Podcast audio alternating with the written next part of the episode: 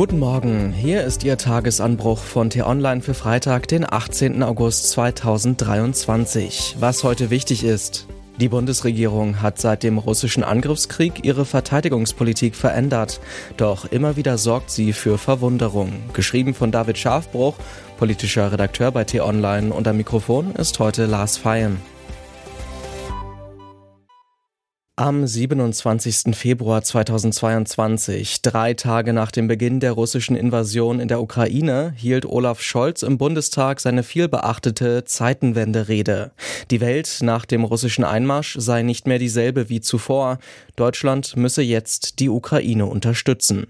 Klar sei aber auch, Deutschland müsse mehr in seine eigene Verteidigung investieren. Dafür richtete die Bundesregierung ein Sondervermögen von 100 Milliarden Euro ein.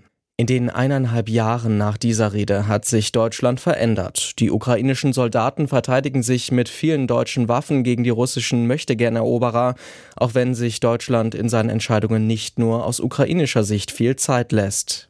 Und doch fühlt es sich manchmal so an, als würde Deutschland einen Schritt nach vorne gehen und dann wieder etwas die Orientierung verlieren. Das lässt sich schön an zwei Meldungen in dieser Woche erkennen. Am Donnerstagmorgen verkündete das israelische Verteidigungsministerium eine Einigung mit den Amtskollegen aus den USA. Dadurch kann Deutschland das israelische Raketenabwehrsystem Arrow 3 kaufen. Die Kosten sollen zwischen 3,5 und 4 Milliarden Euro liegen. Die Bundesregierung bezahlt es aus dem 100 Milliarden Sondervermögen. Für Israel ist es der größte Rüstungsdeal der Geschichte. Für Olaf Scholz ist es ein eingelöstes Versprechen.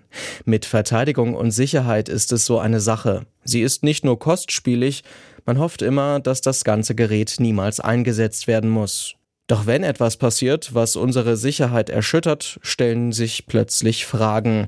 Sind wir darauf vorbereitet? Was können wir einem möglichen Angriff entgegensetzen? Und vor allem wie lange? Mehr oder weniger blank dieses Urteil fällte der Inspekteur des Heeres Alfons Mais über seine Truppe am Morgen nach dem Einmarsch von Wladimir Putins Soldaten in die Ukraine im vergangenen Jahr. Das Raketenabwehrsystem wird dafür sorgen, dass Deutschland und auch andere Länder ein klein bisschen weniger blank sind als heute. Die Genehmigung für Arrow 3 ist die eine Meldung, die in dem Zusammenhang gerade wichtig ist. Aber es gibt noch eine weitere. Am Mittwoch bestätigte die Regierung Berichte, das sogenannte 2%-Ziel der NATO doch nicht gesetzlich festschreiben zu wollen. Das 2%-Ziel ist keine neue Erfindung. Es existiert in dieser Form bereits seit 21 Jahren und es steht auch für ein Versprechen von Bundeskanzler Olaf Scholz. Man werde künftig mehr als 2% jährlich ausgeben, kündigte der Kanzler in seiner Zeitenwende-Rede an. Natürlich kann Deutschland das Ziel in den kommenden Jahren erreichen, ohne dass es gesetzlich festgeschrieben ist. Auch sind Investitionen in die Bundeswehr kein Selbstzweck. Nur durch mehr Geld werden sich viele Zustände in der Truppe nicht bessern. Die abgegebenen Waffen und anderen Materialien an die Ukraine haben zudem die Bestände des deutschen Militärs weiter ausgedünnt. Deshalb gehört auch zur Wahrheit, ohne höhere Ausgaben wird es nicht gehen. Wer das aktuelle Binnenklima in der Bundesregierung verfolgt, dem könnte schnell ein Gedanke kommen. Absprachen, die nicht gesetzlich festgezurrt sind, können jederzeit wieder gekippt werden. Stichworte E-Fuels, Gebäudeenergiegesetz oder zuletzt das Wachstumschancengesetz. Was heute wichtig ist. Der Fußball macht mittlerweile keine Pause mehr. Die Weltmeisterschaft der Frauen ist noch nicht beendet.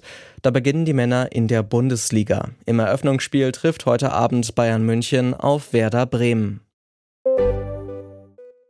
Und was ich Ihnen heute insbesondere empfehle, bei uns nachzulesen, Seit Wochen blockiert Aserbaidschan humanitäre Hilfslieferungen in das umkämpfte Gebiet Bergkarabach. Mittlerweile gibt es erste Berichte darüber, dass Menschen verhungern. Ein Völkermord ist es jetzt schon, sagt der ehemalige Chefankläger des Internationalen Strafgerichtshofs Luis Moreno Ocampo meinem Kollegen Tobias Esser.